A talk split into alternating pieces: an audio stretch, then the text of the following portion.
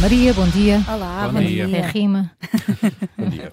Hoje falamos de médicos, não é, Maria? É isso mesmo. Como sabem, eh, pronto, a presença de médicos estrangeiros no SNS é cada vez maior eh, e, e já muito se disse e se escreveu sobre esta intenção do governo português contratar médicos da América Latina, nomeadamente de Cuba, eh, isto para colma- colmatar a falta de médicos que existe no- nos centros de saúde eh, das zonas mais carenciadas. E o que é que se diz agora sobre essa contratação de médicos cubanos, Maria? Uh, esta contratação tem, tem vários passos específicos. Atualmente, todos os médicos estrangeiros uh, de fora de países da União Europeia que queiram exercer medicina em Portugal têm de garantir que uh, o grau académico é reconhecido por uma faculdade de medicina portuguesa. Para isso, há três provas: uma de conhecimentos médicos, depois uma prova clínica mais prática e uma prova linguística.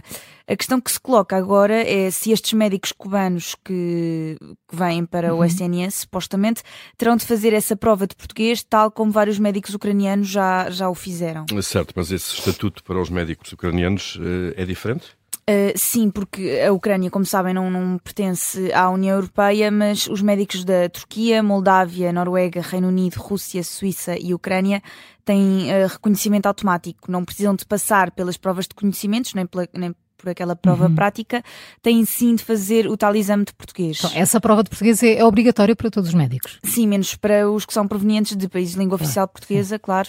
Uh, isto pode parecer um bocadinho caído de paraquedas, mas, mas não é assim tanto. Esta polémica começou porque cerca de 50 médicas ucranianas tiveram que fazer então este exame de, de linguística e chumbaram nesta prova, o que faz com que tenham que esperar mais um ano uh, até repetirem de novo este exame. Ma- Mas, Maria Miguel, a língua nativa dos médicos cubanos também não é o português. Exatamente, Luís, sempre muito perspicaz, daí esta polémica não fazer grande sentido, não é? Então pronto, já sabemos qual é a cor do carimbo, se diz isso. É a tradição, é vermelho. Eh, pronto, apesar do, do castelhano ser mais semelhante ao português do que o ucraniano, não, não há nenhum indício que estes tais 300 médicos cubanos que se espera que venham para o SNS, SNS, não tenham que realizar este exame de português. Carimbo vermelho então no Fact Check das Manhãs 360 com a jornalista Maria Miguel Duarte.